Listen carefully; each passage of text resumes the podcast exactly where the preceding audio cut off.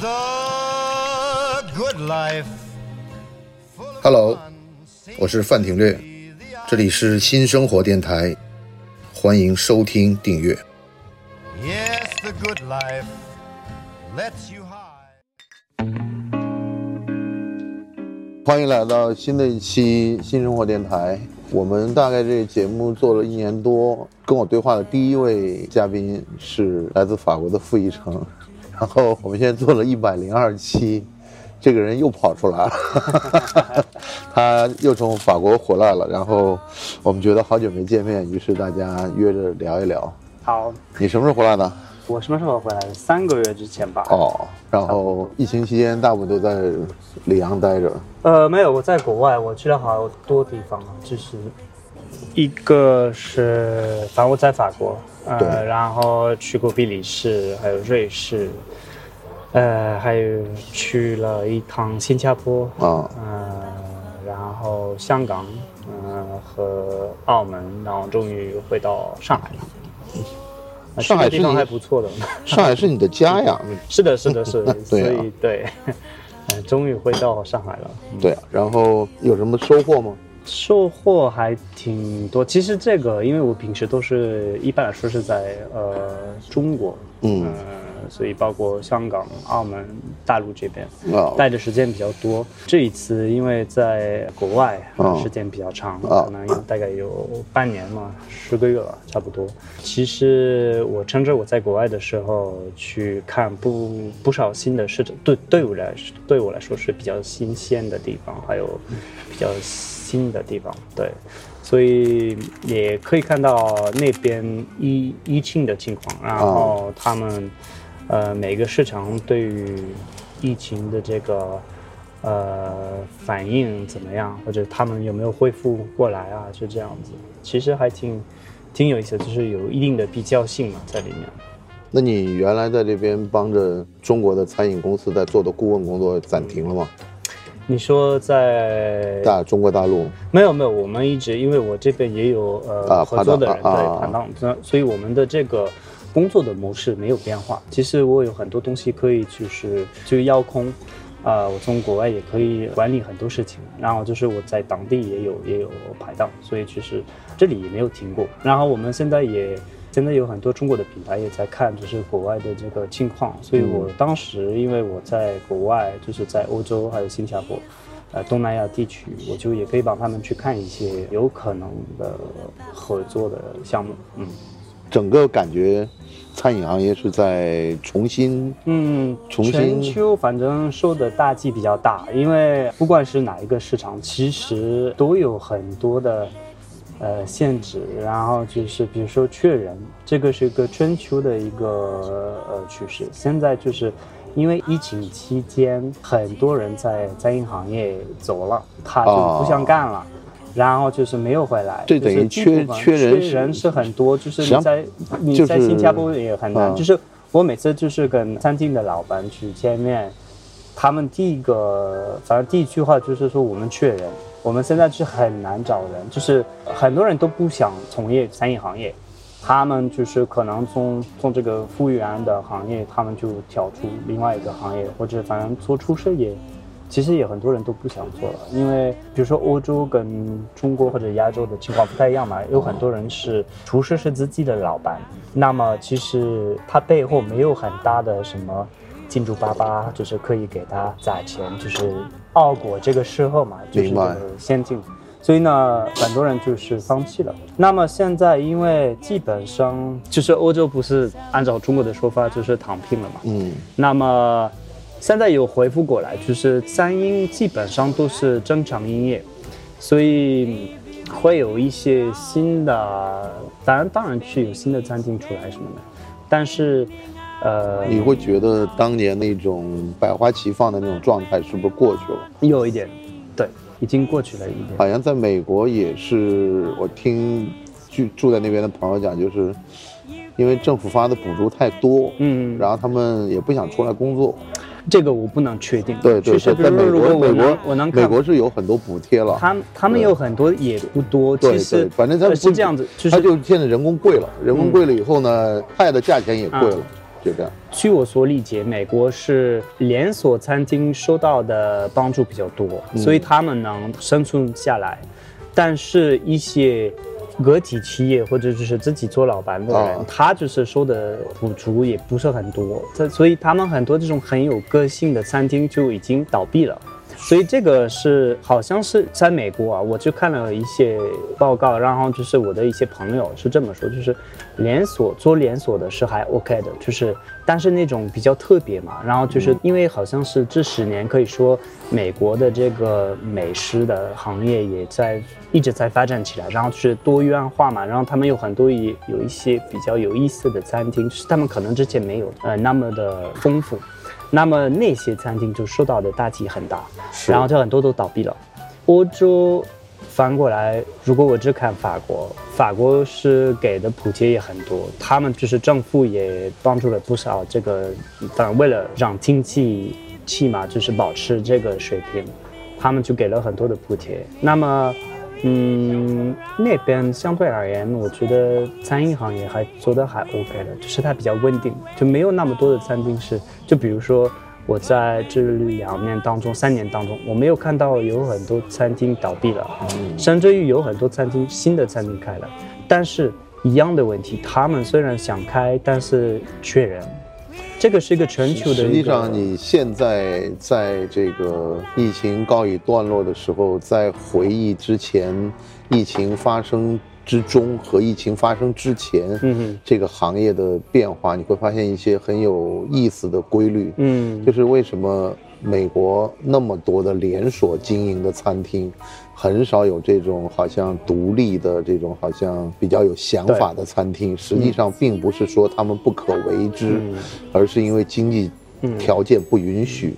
而且这么多的连锁店，嗯，有足够的抗压能力，而且不是要么就是上市公司，要么就是，要是要要么就是说这个防风险的能力比较高，而且呢，中国的这个情况呢，正好也是跟那一段时间房地产的突飞猛进，对，就是房地产突然开始就是把它的重点放到了这个 shopping mall 的这个里面，所以造成了很多餐厅一下就开起来，因为因为他仔细研究了这个业态，他发现只有餐厅、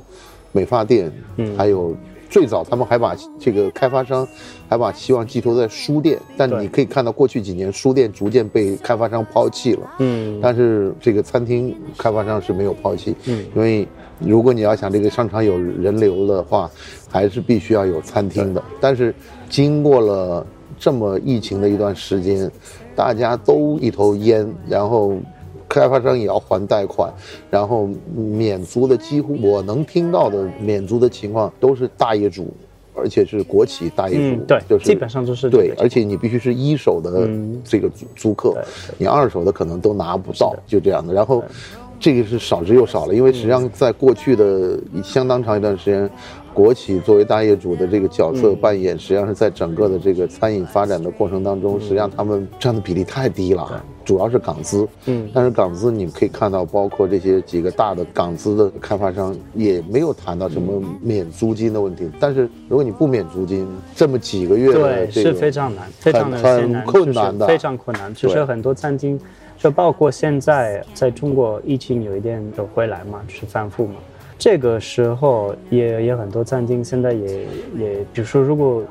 大的城市啊，突然间就是很多人都不出去吃饭，或者他们就是非得要关关闭一段时间，就停业一段时间。嗯。这个是很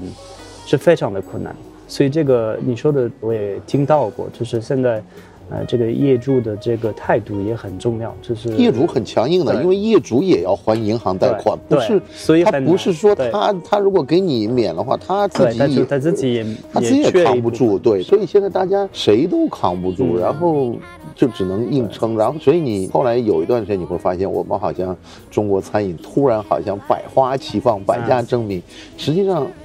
从一个长的时间跨度来讲。你经过战争，经过疫情，嗯经过金融海啸，经过各种各样的事情的话，你能留下来的餐厅微乎其微、啊。关键是现在，虽然就是你现在还可以创业，你还可以去想一些新的餐厅的一些理念，或者去新的餐厅没问题啊。但是你怎么去？我我这边有一个英文词叫 navigate，就是你的方向应该是什么方向。这个现在其实全世界是很难，就是你作为企业家或者就是作为餐厅的老板，你你的方向应该是什么？因为你现在很多东西都不能确定。你再过三个月，就是我们看未来三个月会什么情况，我们现在都不知道。三个月，三个月是很快。但是你都，所以你长期的发展，你需要很大的资金，你需要有很多的资本，你才能去说 OK，我我可能未来一年两年就会往这个方向来去。所以大的集团它还 OK，大的餐饮集团它还 OK，但是那些可能比较有趣的小的平台，比较有想法的年轻人什么，我估计现在他们很难去做，因为你你需要很多钱去去策划。那么如果我们看让这个也是不光是在中国会发生，就是或者在大陆会发生，就是在比如说在香港也会发生。就比如说香港，他们这两年因为封闭了嘛，所以其实餐饮行业做的还可以，就是尤其是低端和高端啊，做的很不错。但是中端些，中端是写了很多，但是那个那个高端和低端是做的很不错。那么高端现在也会。因为突然间香港开放了嘛，然后所以他就是现在也缺一部分他的客户，嗯，他的客户群有一部分现在是出去旅游，或者他会他不想去餐厅花钱了，他可能想去出国去其他地方嘛。那么他们现在因为刚刚开放了，就是会面临这个问题，然后就是外来的人有不回来嘛，因为现在他们的政策好像是。你三天就是你过来三天，你还是三天就不能去餐厅，什么都可以去，哪里都可以去。你什么意思？我你不能去餐，就是你你到你到香港的时候，对你到香港的时候，你是从国外回来，你有三天是不能就可以出去，但是你不能去餐厅用餐。然后好像差不多是这个，但是就这个就不能。那么对于餐厅来说，有很多，比如说可能。目前香港有很多商务人士，他可能还是不会去香港，因为他觉得三天的时间是太，对他来说是太麻烦，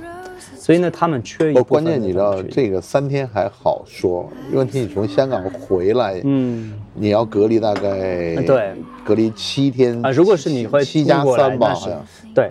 那那回到大陆可能要七七天以上。会会大陆会会有这种，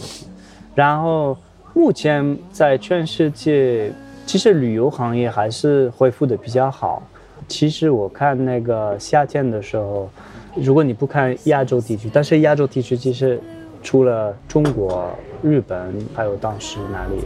反正有几个国家是还是呃，太呃，反正有几个国家还是比较有困难。但是其他地方都可以基本上比较自由的飞来飞去。那么第一个开放是迪拜。啊，然后迪拜的旅游行业现在就是投资也很大，我不知道你有没有关注过，但是在美食上面，他们也就是投资很大。他们刚刚好像做了米其林。对，就是迪拜和阿布达比。对，然后我之前有接触过那边的一些开发商，然后他们呢就在希望中国的餐厅开过去。是的。然后一个基本上的条件就是说，他可以帮你搞酒牌。就他当地一个最大的问题就是好多餐厅没有酒牌，但是你要过去开餐厅，你一定要搞到酒牌。所以目前是在全世界迪拜是做的比较聪明一点，因为它早一点就开放了，然后现在就是应聘的人也特别多，他就很多人都会过去。我的一个合作伙伴也刚刚也去过一趟，反正他也说那边的发展也挺快的。然后就是在，因为他们本来餐厅。它可能餐厅没有那么的那么丰富吧，就是也不是多元化，就是一般来说都是中东的或者法餐什么的菜。但是他们现在因为这样过来的人也越来越多，所以他现在也丰富化了很多，就是更更丰富一些。那么那边的发展也挺快的，我觉得。那你现在感觉你的客户还有希望在海外开店的计划吗？他们还是有。还是有，还是希望在海外继续扩展。我觉得这个，要么你是在内地，你在大陆这边，你反正可能你从第一线城市，你去第二线、第三线城市，呃，这个是现在也很多，就是我们也看了很多是很大的品牌到处都开嘛。然后海外也也机会也比较多，但是肯定是在这些资金或者资本比较比较多的地方，就像迪拜。像东南亚现在也是受的投资就是很多，就是外来的投资也很多，因为它毕竟也是一个发展的地方，就是在发展当中的地方，所以餐厅的全球化还是在进行当中，不是说没有或者完全是停了。但是速度降下来了。速度是降下来，对。然后就是你可能就是现在大家都会比较谨慎一点，就是会小心一点，就是会特别选择一些 OK，我觉得这个比较安全或者比较靠谱一点什么的，就可能没有那么以前，比如说如果我们翻过来，我们看就是来到中国大陆的一些厨师或者一些餐厅，他可能之前只是看钱，然后他会觉得你给我多少钱我就过来嘛。但是现在他们会看的更多的是跟谁来合作，这个现在疫情的政策也是一种困难嘛，是有风险嘛，呃，那他们会考虑的更多一些，肯定是。你最近有接触过新进来上海的厨师吗？没有，我印象中好像都很少。嗯，会比较少。现在因为现在过来很不方便，而且好像在年终的时候，有大批的这个原来在上海做的香港的厨师。都回去了，对，因为上海不正好是五月份结束了风控，对，然后好多厨师考虑了一下，又回到香港。我觉得现在这个，如果我看我们那些项目的话，呃，因为我们也是可以遥控去管理项目，因为毕竟我们跟当地的人合作，那就是真正执行项目的人都是在当地嘛。但我们肯定，比如说如果有顾问厨师在里面，在这个团队里面，他可能在国外，呃，境外。不是国外，可能是在境外，不是在大陆这边。那么他也希望过来，所以我们可以这样，一年两年是没问题的。但是在长期来说，我们当然就是，我觉得大家都希望就是这边的政策会放松多一点，因为否则的话，你每次都要隔离啊什么的。你可以想象，对于一个顾问出事，这个事情是比较要命嘛，因为你不可能，哪怕比如说你。你在你的一个新的餐厅，比如说新的餐厅在北京或者在上海，你要待一个星期嘛？来就是去帮他们去看菜啊，就是给他们一些方向啊，培训当地的团队。那么你不可能在那间隔离一个礼拜，再去你那家餐厅，就这个相当于你离开你自己的餐厅两个礼拜，是很很长时间。然后有另外一个问题，本来。厨师他也可以派一个人过去嘛，只要这个人是做长期的嘛，就是在呃这个项目上面。但是目前，如果我们很直接的看这个问题，这种项目对于一个徒弟呀，就是一个厨师的徒弟，这种项目在大陆没有吸引力，因为他也知道他过去可能要隔离啊什么，然后他如果如果他是外国人的话。他可能也想回到，就是探亲啊，看他的父母啊，看谁谁，就是这个，所以这个有困难，这个会有困难。不过我看最近政策也在轻松嘛，就是放松一点嘛，嗯，所以我估计未来会有新的出社会会再过来。其实还是还是一样的，不可能是以后再也没有，但是这两年肯肯定是少了很多。我觉得这两年可能新开店的都少了，对，少了，而且倒闭的太多了。倒闭的大概前两天，在朋友圈那个在传一个数据，你记得吗？我们上次也说了，是一种戏牌嘛，就是现在就是还是在洗澡当中嘛。希望我们只能说，其实如果你看长期的话，两年算是很长，也算是很短。对，呃，我们看一个周期嘛，十年。十二年、十五年嘛，十五年的周期，嗯，现在还是在洗牌当中。那我估计现在都是本地的餐厅会比较多嘛，就是本地的菜、本地的一些比较有想法的人。那境外过来的品牌或者厨师，我估计还是需要等几年。所以上海本来的这个比较国际化这个方向还是会有的，但目前只能说它暂停了。我觉得不会很快，就是有再再有很新的，就是真的很多很多那种，就是像我们两年前体会到的这种这种，或者三年前这种蓬勃发展，蓬勃发展是应该三五年前吧？我觉得高潮三五年前，对对，差不多，就很多人都会过来啊，就是想开。然后我们本来觉得哎这个可能是十年的事情，就是会越来越多。我的一个明显感觉就是，实际上。原来朋友圈里面对去哪里吃饭还是一个特别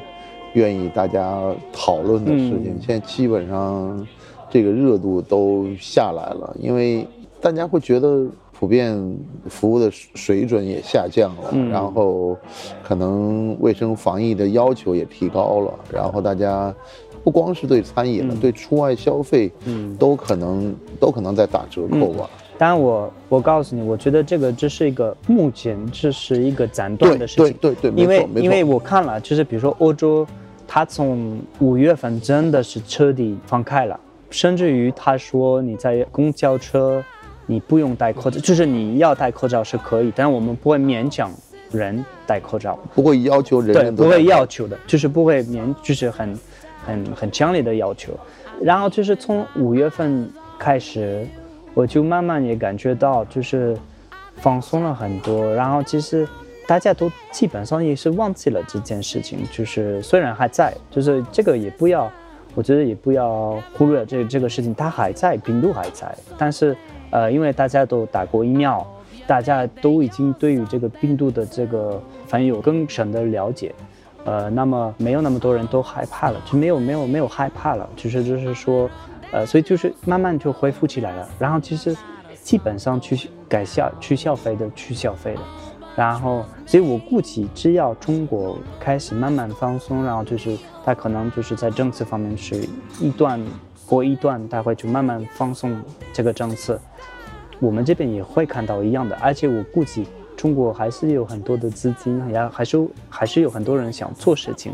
他肯定也会很快，对它肯定会很快，但是这个要看政策有多快。其实这不是中国本地人民的这个速度，而是政策的速度，就是因为政策很关键。因为因为坦率的讲，就是政府政府和人民的这个老百姓的这个掌握的信息的这个质量是不一样的。对。老百姓肯定是不够全面的，嗯跟政府的这样的管理上面，嗯他掌握的信息他要他现在有有一个呃这件事情也也不容易，他要去看看怎么去开放，怎么去放松。对这个呃，但我我就所以我说，我们看这个政策，它有新的政策出来，然后是慢慢慢慢放开，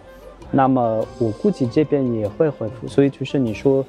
嗯，现在很多人都不不想出去吃饭，服务有所下降啊，这个这个这个是很正常。这个不想出去消费呢，实际上是我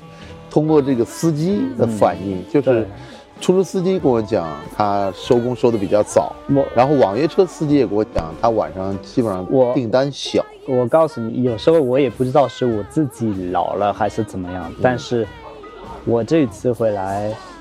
我就会觉得上海很安静，啊，就是我我出去吃饭或者我看路上，有时候觉得特别安静静默，就是觉得，哎，就是没有我在你住在这个是上海的核心地段，对，但是我以前对我，所以我以前也知道，我看过这个地段，因为我住过十二年了嘛，我看过从一个本来也是比较安静的一个地方，然后就变成是变成非常特别网红的地方，然后特别热闹，然后现在它还是有一点活跃，我记得我上次我上次跟你做节目的时候哎。还聊到过，就是说，如果你住在网红的区里面，你会有什么样的想法？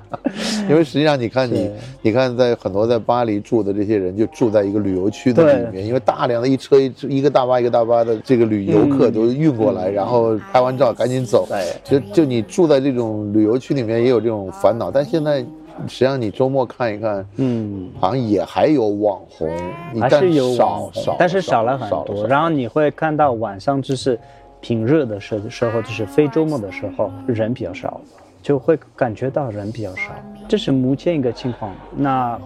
OK，我我们看就是我看明年就是他他怎么样，但我我知道。一旦会放开，肯定是这个消费会回来的。然后就是，但你怎么熬过？就是如果我们回到这个餐饮行业，或者整整个一个行业，就是做消费者的这个行业的人，他怎么熬过？他需要资金，他需要 cash flow。如果他没有的话，或者很少，那本身餐厅是一个 cash flow 不是很，就是资金就是不是很多的一个一个行业，所以大集团好一点。但本来就是在中国，嗯，小的餐厅或者这种自己是老板，自己是比较少一点的。这种餐饮创业就是在高高我觉得餐饮创业已经告一段落对了。对，对，而且但我还很佩服，还还有人敢开啊！现在就是还是有人敢开。你看永福就开了一个很大的一个，对啊，这个是很我很佩服，我觉得很有勇气很有勇气。我觉得这些人，但比如永富也很正常，他他们可以拿一些资金嘛，但也有一些小的，就是有一些小的。你最近有去过吗？哪些小的？呃，我只是听别人说，就比如说那个 Sella to Table，他们开了另外一家，然后有一个叫 Bastards，这个是比较就是外国人比较喜这种圈子比较比较喜欢。Bastards 是一个中西合璧吧，反正算的一家餐厅，或者更多的是反正是中餐，但是是以美国方的做法对西方的做法，但是是一个小酒馆啊不是不是那种 fine dining 啊，不是高端的那种。实际上，这个我我你不觉得这个就是一个消费在下沉的一个概念吗？就是 fine dining 已经慢慢对的就变得没有人再有再有能力，或者是再开再往 fine dining 走了，反而往小酒馆走的时候呢，我我现在看到的一个很明显的现象，在上海你可以看到很多小酒馆，小酒馆实际上是把餐以牺牲餐的口味，然后突出酒，因为餐实际上这些就这么说吧，这些人的餐如果拿出去单独做一家餐厅的话，根本就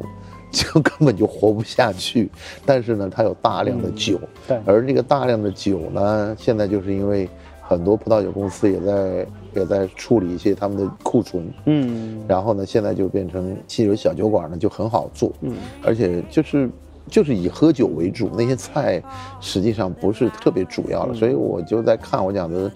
看了这么多小酒馆，然后呢，实际上呢酒也很便宜，菜也不贵，然后整个呢实际上是消费的层级是降下来了，嗯对，，fine dining 有另外一个出路吧，就是在这个先进的 时段的时候，是更豪华品牌，就是。因为我这样说，因为我看，比如说那个 LV 不是在成都开了合开的一个对开了一家餐厅嘛，我估计这两年会越来越多，因为那些大的品牌，像 LV 啊，像像哪儿，反正那些所有那些大的品牌，他们就是时尚的品牌，他们现在也想找一种新的方式去跟消费者来沟通，那 lifestyle 是一种。那么他们很多现在跟餐厅，就是他们会找一个厨师来合作，然后开餐厅，但这家餐厅的主要的目的不是为了赚钱，是打他们的品牌。是所以 fine dining 在这方面其实可以往那那个方向去做，但是这个是一个短期的一个，有可能是一个短期的一个一个一个趋势或者一个一个，他你想有多少 LV 吗？有不少大的品牌啊。哦是是，但是实际上 LV 的这个做法，我看也是基于成都他们的那个铺面比较大一些，因为我正好对啊，但是我正好他们世界上已经有多少家？对，五家不过我国庆节的时候正好在成都，啊。然后我就在我我就就在太古里住嘛然后我就看到那些店，嗯，我就觉得实际上就是他做画展也可以，嗯做餐厅也可以。实际上后来我觉得，他们做餐厅的一个更比一般餐饮更胜一筹的地方在哪里呢？就是它的品牌号召力。对对，嗯，这个是可能更强一些吧。对，所以我觉得比较好一些吧，这样的。嗯，反正全世界现在有几个品牌是这样做，然后他们跟比较有名的厨师会合作，这个是一种，嗯，目前在这么一个比较不是特别稳定的一个市场的的一个时代的时候，就是是一种办法，就是找资金，因为你需要，不管怎么样，如果你现在 fine dining 本来是需要很很大的资金来来嗯投资，但现在在一个大家都比较收缩了嘛，然后就是资金可能没那么丰富，也是一种办法。可能还是像以往的一样，就是高端的这些经营的压力不是那么大，所以它，但是实际上它可能一早设定的这个回报率也没那么，嗯也没那么要求那么高，所以他们就很从容的面对了这个刮过来的大风暴。对，就好像一个航空母舰面对一个风暴和一个小渔船面对的风暴，我想肯定不是同日而语的。所以我现在每次跟你谈到这个问题的时候，我都心里就讲，我就越发的敬佩那些所谓的百年老店。对，就是你看，只要那些店能活过二十年、三十年的那种老店，他基本上不太在乎，就也不是不太在乎，他就他应对这个风险的这个机制以及的经验就会很充足。嗯，百年老店为什么牛逼？实际上说白了，就是他历次的这种行业的大风波、大浪，他全都熬过来了。嗯然后再看这个行业的时候，他比新进入来的这些人显然要从容的多。嗯，对，我就反正觉得就是就是实际上就是可能之前的顺风顺景的这个环境，大家都认为你只要稍微站出来一下，你就可以把这个事儿给办了，嗯就这样。因为这两天我又在看一个就是这个画廊的一个一本行业传记，然后他那里面就讲，实际上就是经济好的时候是一个做法，然后碰到经济不好的时候。就是另外一个做法，而、嗯而另外的这种做法，让大家实际上很多短板就体现出来了，嗯，就是蛮微妙的吧，就这样的。对，我倒是很想听听你对这个现在上海这个新的一些餐厅的一些情况的介绍。可能现在你刚刚谈的那几个，我估计也都是勉强开着，不过不过也都这样。我最近也没有听到有什么新餐厅在开业了。新餐厅开业，明年好像会有一些新的新的餐厅会从国外会引进过来，但具体哪一些我我现在也也也不太清楚不太清楚。然后就是目前开业的都是一些之前就准备要开业对了，，然后就是现在或者正好有机会去哪，就比如说谁 Paul p e r 不是开了一个沙漠嘛，就是在、呃 IPM 那边嘛，然后呃域外滩准备在新天地那边开，然后就是都是一些相当于老的品牌嘛，但你说有目前一些比较。就像你说，你不是现在刚才就是在抱怨嘛，啊说好像没有什么新的，确实是没有新的品牌，好像就是这两年就没有什么新的品牌出来。但是我们也可以理解，现在因为疫情嘛，就是肯定是比较，还是有人会 hold 住，然后等到他觉得比较决定。就比如说我我现在知道，因为我跟呃一些呃北京的客户或者上海的客户在聊，他们也有项目想做，但是他们比如说从去年说，比如说我们在某一个地方拿到一块就是一块地，或者有有有有一个商场里面可以拿一个谱啊好的位置这个特别好的位置啊什么的，那么他们会说，嗯，我们等到比如说啊，从去年开始跟我说，等到奥运会我们去看看能不能开，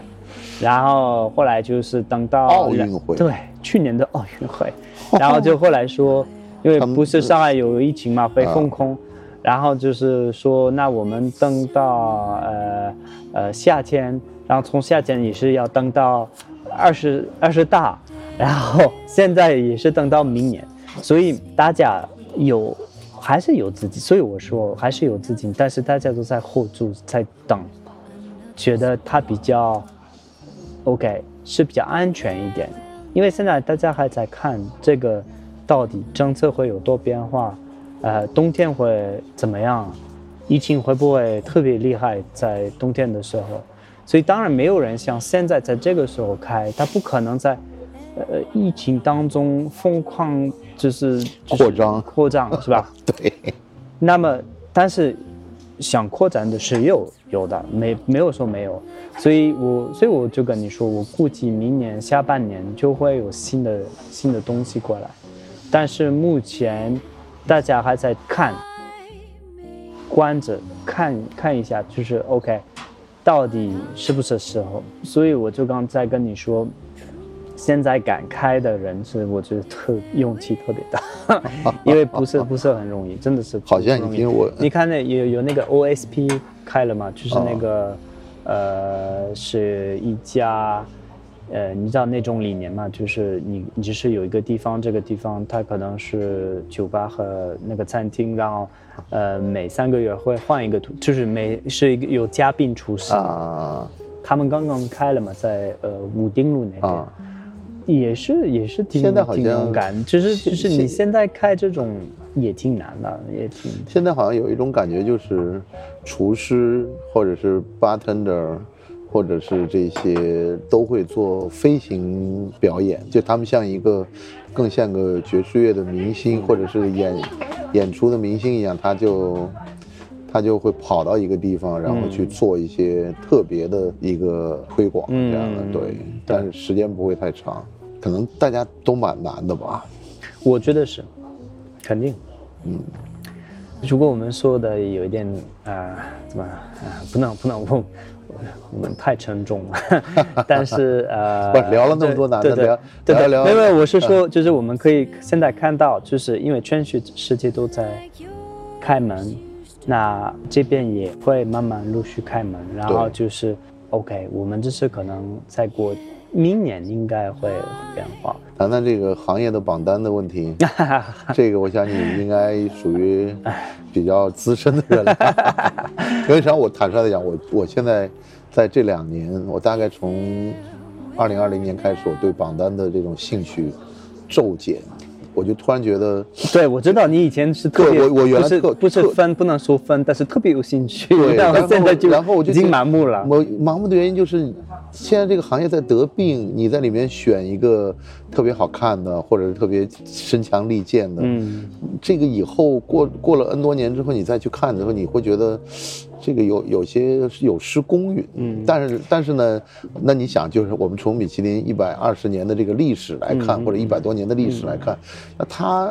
也是中间经历的也很多嘛，一战呐、二战呐、什么各种各样的经济衰退也都有。对。但他那个时候就是就是我们没有办法用这么长的时间跨度去观看一个行业，嗯。因为我们毕竟不是在法国生活，对。我们对法国的这种餐饮的变化，可能也都通过一些作者的描述来来感受到的。但是很有意思是我们在中国生活，而这个米其林呢，大概也是今年第几个年头？第八个年头了。呃，对，是六年，一第六七年了七年了，七年年了。对啊，那你从这七个年头的变化，从一开始大家的这种开门迎闯王的感觉，到后面变成就是，呃，可有就但是依旧还是含金量最高的，因为、嗯因为我之前在一篇文章中讲过这个问题，就是说。它还是一个好的榜单，就是它，就像你说的那个跟奢侈品的合作，在这方面，我基本上看到国内后来，无论是黑珍珠啊，还是携程啊，他们包括后来出现那些那些新的榜单，在疯他狂他们不是他们可以评出来一个他们认为的好和一般，但是呢，这个品牌的提及率，以及包括这个品牌通过他们得的这个奖去跟别人做合作的机会，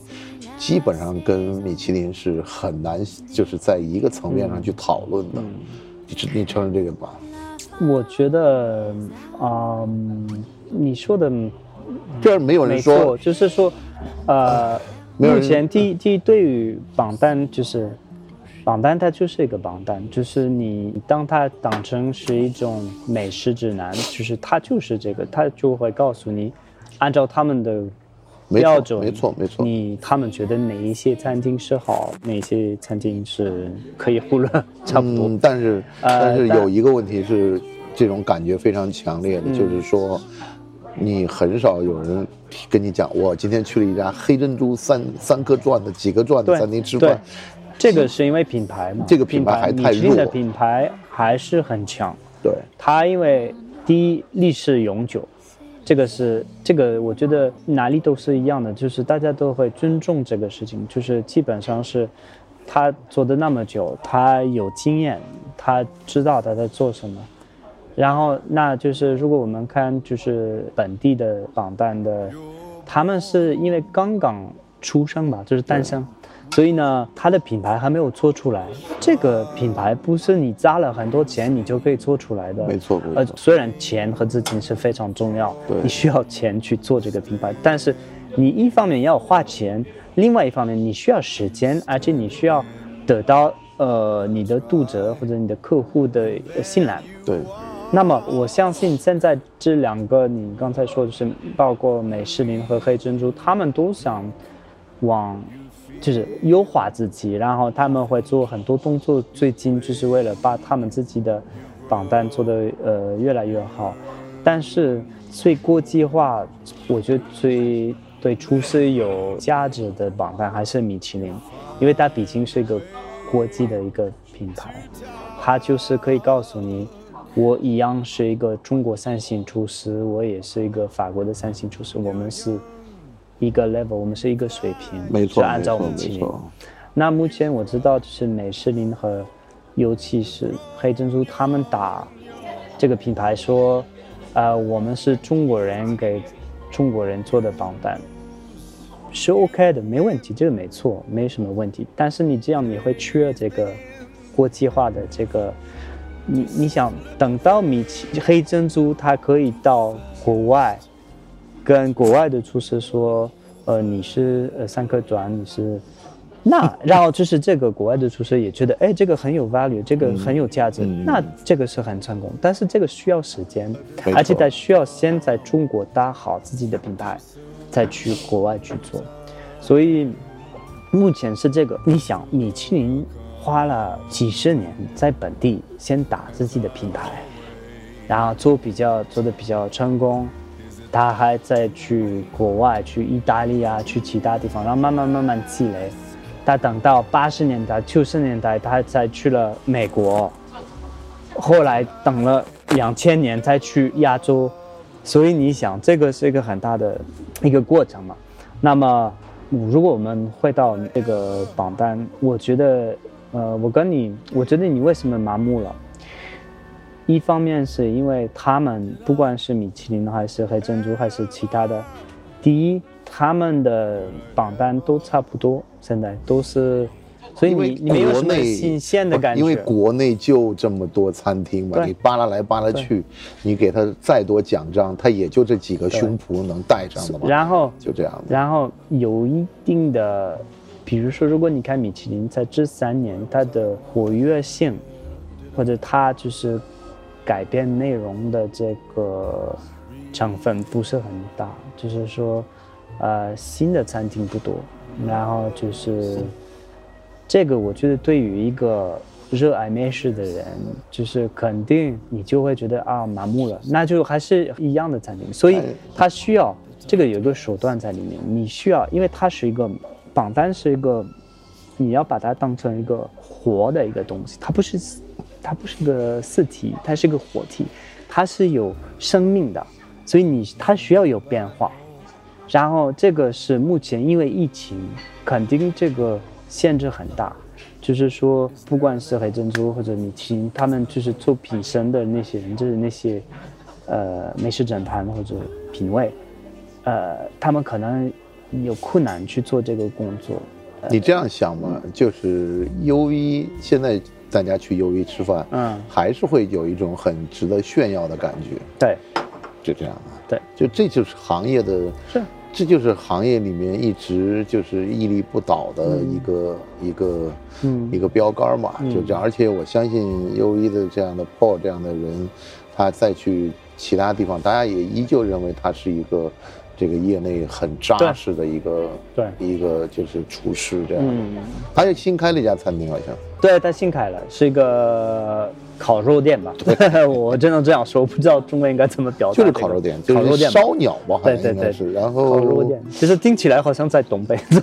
没有他，他 实际上他很有意思。我觉得他之前开那个阿根廷菜，那个那个我很喜欢。是的，那个挺而且挺很有意思。而且 Paul 是一个非常能抓住中国消费者的这个心，他知道对怎么去服务中国人。他他完全，他作为一个法国人，然后法国的厨师，他这边待了那么久，他每次开一家新的餐餐厅，这家餐厅完全跟这个市场是一致的，的是契合的，就完全是。我这个我很佩服他这一点。真的是我，我觉得他他是少中一个厨师在在这里。我还是希望这些国外的从业人员能多一点的来到这个国家，嗯因为因为这样的话呢，会给你感受到不同这个文明程度的这个这个体现。最近好像是黎巴嫩的一个餐厅好像火起来了，对，大家都觉得味道也不错，价钱也不贵，然后吃起来也容易能接受。嗯就慢慢的话呢，好像我觉得这样的机会不多，就这样机会的确不多，也比较就是令人遗憾了。嗯而且而且好像最近好像又开始大家对印度菜也比较感印度菜是非常的丰富。我这个你，我告诉你，啊如果这几年或者明年慢慢开放起来了，要来的厨师很多。我这我这一次因为在国外呃待的时间久，我就跟很多厨师也在聊，就是有没有可能是来到中国，他们都很有兴趣。当然，当然就是他们有点害怕，因为现在的政策嘛。对所以我告诉你，其实只要一旦会打开国门打开，那肯定是是没问题的，就是肯定会有人过来。那印度菜，你说这个也是非常的有意思，但是本来我我觉得可能中国人对于印度菜不是特别的了解了解，我吧觉得是因为而且有点有可能有点鄙视。对鄙视，有点对对，有一点有点，但是确实，而且不光是咖喱，就是他们很丰富。因为因为印度，你像这么大一个国家，它也像中国呢，就是你有各各种各样的地方的菜，也很丰富。它用的这个对香料是不一样的，然后呃用的奶它的酪也不一样。对它的呃一些烹饪的技术也不一样，所以其实我我是感觉它是就是它的对气味的处理，它自己有它自己的一个体系，就是跟我们中国人对气味的处理也有不同的，就是就是气味味觉的这个体系，我们自己实际上是有一套自己的理论的，然后实际上印度也有自己的一套理论，对。然后你想，其实他们，我觉得如果米其林到了中国，他也可以到印度，因为印度也有很多很很很值得去反研究的菜，然后他们也是，呃，我觉得反正他们美食方面还有餐饮方面也是挺挺发达，所以还是对我觉得真的是有有机会，这里本地的口味也慢慢就是也。嗯，变了很多，其实能接受的东西越来越多。还是还是一个包容化吧。我觉得谈到谈，实际上饮食谈到最后就是你对文化的一个包容，嗯。而且呢，就是说你有没有愿意尝试新东西的一个一个胸怀，嗯以及就是一个趣味在里头，对，或者一个好奇心在里面。嗯如果就是你一直抱有这样的好奇心跟趣味，就好像你去旅行一样的，嗯你你你你恐怕不不可能总在城市里面。实际上现在这个是又谈回到原来。大家一直谈的全球化的问题，就是全球化导致了这些城市，实际上你会觉得差不多了。对，这个是我一直抱怨的一个点，是说，所以我现在也其实两看两方面吧，我觉得全球化有有很多好处，但是在这方面是很多城市都变得差不多，然后就是也有一样的品牌，包括是在餐饮方面，那当然的，当然。所以这个也是对我来说是会失因为去这个，因为它是先有了消费者，然后呢，这个品牌就跟着过去服务去了。就讲的，因为我在我的消费者到了这儿了，那我肯定需要继续服务他，然后对就开过去。实际上最早我觉得对于实践全球化的就是酒店，嗯因为我的这个客人要到不同地方去出差，嗯那我就要测试啊测算一下他们去的频率和他们在这儿待的多少个晚上，嗯。那然后我就觉得我的店是不是要开到那儿去？对。实际上是这样一个概念，就就你你就可以看，就是这些特别最早进来都是美资的一些一些什么像万豪这样的像这样的这个这个酒店嘛，它也就是因为每当有个新兴市场的时候，大量的这些贸易商、进口商、出口商就来了。这些商人的来了以后，无非就这些要求嘛，要求国际化的标准，然后久而久之，加上产品的一样，加上电影，加上图书，加上这个流行歌曲、嗯这些软的东西，就铺开来了嘛。就铺开来以后，铺开来以后，我我个人觉得也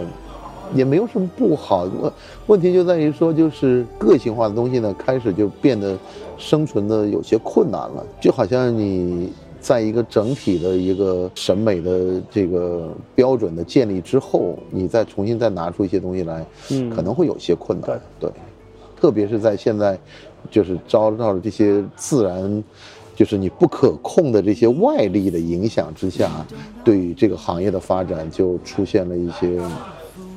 你以前从来没想过的问题，因为你你你不想这个问题，是因为你没你你没遇到过这个问题，你那那你就会觉得啊，这个事儿出来以后的确挺头大的，是这样的。对对，我是现在看来看去，可能再开个什么几千平米的餐厅，这个也慢慢会成为不可能了。所以你现在会越来越理解，为什么我们最初刚去的一些欧美国家的时候，你会发现，我喜欢我会看到一些酒吧都很小，餐厅也很小，跟中国没法比。中国大陆的好多餐厅都是这种几千平米的大餐厅，然后如果有几十间包房的这种的，那这种都是一个非常正常的。对，但是你到国外看，很少有这样的。就实际上，我是认为他们比我们要先进二三十年，嗯嗯因为他遇到过，实际上他也遇到过之前的这种发展的顺境，对，是有的。对，然后碰到了逆境的时候，他就自己收缩回来了。嗯，然后收缩回来以后，发现还是小的好经营，风险可控制。我可能我的能力就只能挣这么多钱，我会把我的欲望稍微收敛一点，这样不会，不会 不会那么样的肆无忌惮的。因为你有良辰美景，也有就是不如意的时候嘛，就是因为月总有圆缺嘛。那你碰到不如意的时候，嗯，你你会后来发现不如意的时间会比如意的时间多。对因为中国这个哲学很朴素嘛，这样人之一生十有八九是不幸的，你知道吗？就这个话是大概两千年前这些中国的哲学家就这么说，这样的这个人你不可能十全十美，所以他会留个所谓的缺，他认为一定是有缺憾的，有可能你的一辈子缺憾会多过。有的人可能就是一辈子缺憾少，有的人缺憾多，但作为大部分的人，我觉得缺憾都是多的，对。嗯所以每次就是聊到这个话题呢，我我总觉得好像就是我还是我们对于一个行业的一个了解还是太粗浅，并且呢没有那种很明确的切身体会。嗯我们肯定一直在学习吧。我觉得就是你，反正这个是个慢慢增长的一个过程吧。人家有什么新的打算呢？嗯，关于 关于你的这个，我觉得就是在工作方面，我肯定会去。我们目前是在策划，在除了中国之外，就是还去看一些，就是我刚才也跟你说了，就是看其他的市场。我们今年因为我在一直在国外，所以呃，我们目前也会在日本、东南亚还有迪拜，我们也会看一下，就是那边已经在开始谈一些项目嘛。欧洲也是在这个看看范围里面，但是欧洲目前因为经济不是很确定嘛，所以还要看一下。就是对我来说，我我们中心是在亚洲，是在中国嘛，所以我觉得目前还是在亚洲扩大，然后中东有可能有一些机会啊、那再看看欧洲。就慢慢来。这个因为疫情嘛，就是计划赶不上变化。嗯，那嗯看吧。我觉得明年我看所有的报告，啊、听所有的一些专家什么，大家都不知道明年怎么样，所以我们我觉得一步一步的走。我反正是这么一个一个想法。我觉得只要你灵活一点，就是像我我这种做做咨询，我们灵活一点。所以就是我们也可以就是很快去拿到一些新的信息，然后就是会我会我我会马上去转告转告到我的客户，去跟他们说，OK 有这个这么一个情况啊，呃那边有机会，那边是不行啊什么的。但是确实疫情这个嗯变化很很很快也很很多，所以就是我们只能这样子，就是但我不喜欢等待，我觉得等待这个你可以等待，但是你在等待当中。你要准备一下，就是而且你要观察，这个对于观察里的这个 花的费力就比较多，因为你要观察很多，而且我现在观察的不光是中国的市场，是其他的市场也要也要去观察。这个很正常。我九月份的时候去了那个台州新荣记的啊发源地嘛，然后我就觉得，像新荣记这样的餐饮企业，还是非常努力的在拓展它的市场。对，所以我从他们身上也看到了，就是中国餐饮行业还是很多人在继续保持着这种创业的是的热情。就他们继续还在开新店，而且是啊，在尝试不同的菜系。对，所以我说，就是这里大的集团，他们还是很努力的去呃抢市场，然后去看看他们以后怎么发展。大家都还是往做好生意的这个方向去。对，但他们也有一些改变嘛。他们的改变就是原来商场的店可能多一点，但现在变成跟酒店合作更哎多一点。酒店合作是不错的。我反正我现在更多的是想做这种，我我们现在跟比较大的品牌来合作，因为如果你是一家餐厅或者一家对餐厅品牌，你要在国外或者你要在其他地方，其实一家酒店它有这个运营的能力，你就不用去管这个，你去管你会做的事情，你的品牌、你的菜。或者你的服务的培训，就是你怎么想，你的服务员是什么。但是酒店它已经有这个运营的这个酒店，对于对于他们来讲，更好的一个地方就在于说，实际上酒店可以让这个营业时间，特别是在晚餐的时间更长一些。也是对，因为商场大部分十点钟就关门了，这酒店是不存在这个问题的。他们可能还要另外把酒店的早餐也给包下来，这样的。对，嗯不过早餐，我觉得早餐是一个在酒店里面是一个比较特别的一个事。是我那天碰到一位业内的人士，就跟我讲，他们准备把某个酒店集团的所有早餐都包下来，是吗？就就做他它们更多想 catering，就是外汇，呃，不是不是，他不是外汇，他是在做的是，他在做的是一些，就是，因为很多人是在酒店里面，他有一个问题是在于说，头天晚上的应酬啊导致第二天早上呢需要补充热量，但是又，但 OK，是这个是中国的一个概括。特点 OK，明白明白明白。OK，对，因为你在你在商场，你是会遇到这样的问题的，就是说第二天早上你啊还要去去开会，但头天晚上可能因为喝酒喝的太多，然后呢，他们现在推出就是汤类，就是一个像面汤这样的一个，但是呢，成本和口感呢都非常好。挺有意思。对对，反正 对这个是一个很你你你你要接触不同的这些不不同的这些这个，所以我你看，其实在中国那些企业家还是很有，他们适应的生意力非常大，对，他们会去找各种各样的，呃办法去找一些新的收入，然后就是他会来适应这个情况，这个。嗯，因为对于我不太喜欢说该是中国人的一个特点，但是这个不得不说，在这方面，在中国这样做生意的人是很多，就是这个方向是你顺时而改变，它根据它不会要改变形式，而是它跟形式做我之前是这样，就是在米其林，我跟法国人工作，我就知道法国人是很喜欢规划，而且要很很久之前来规划。然后，但是他一旦规划好，他拍出了所有的一些不好，他就会一直往下去，然后就不会改变。中国是不太一样的，就是先做，然后就慢慢改变改变。因为市但是在这么一个情况，就是危机当中是比较有优势，因为你就可以，OK，顺便对。因为你市场的瞬息万变的时间是给你对。给你反应的时间是很很短的嘛，是的。所以所以你就你要有一个很快的一个及时反应，对反而就是你的企业可能越大的时候，你的反应可能会越慢，嗯等你的政策出来的时候，可能这个事情已经过去了，对。你可能就错过了一个机会。所以我那天听到他，听到这个厨师谈到他准备把这某个嗯酒店的这个早餐嗯通过汤品的形式来做的时候，因为他认为就是作为酒店，他并不需要给客人那么多的，好像像自助餐一样那种琳琅满目的选择。实际上，大部分的那些食材，客人吃不了那么多的。嗯但真正能解决他问题的，可能就是一碗很好的汤，又不是那么好像，因为因为早上你到外地出差，一大早起来你要还要去安排新的商务会议嘛，所以我听到他的那个讲法，他会讲我的口味上做出了什么调整，然后我就觉得哇塞，非常好，我觉得这个这个想法是特别有意思的，对。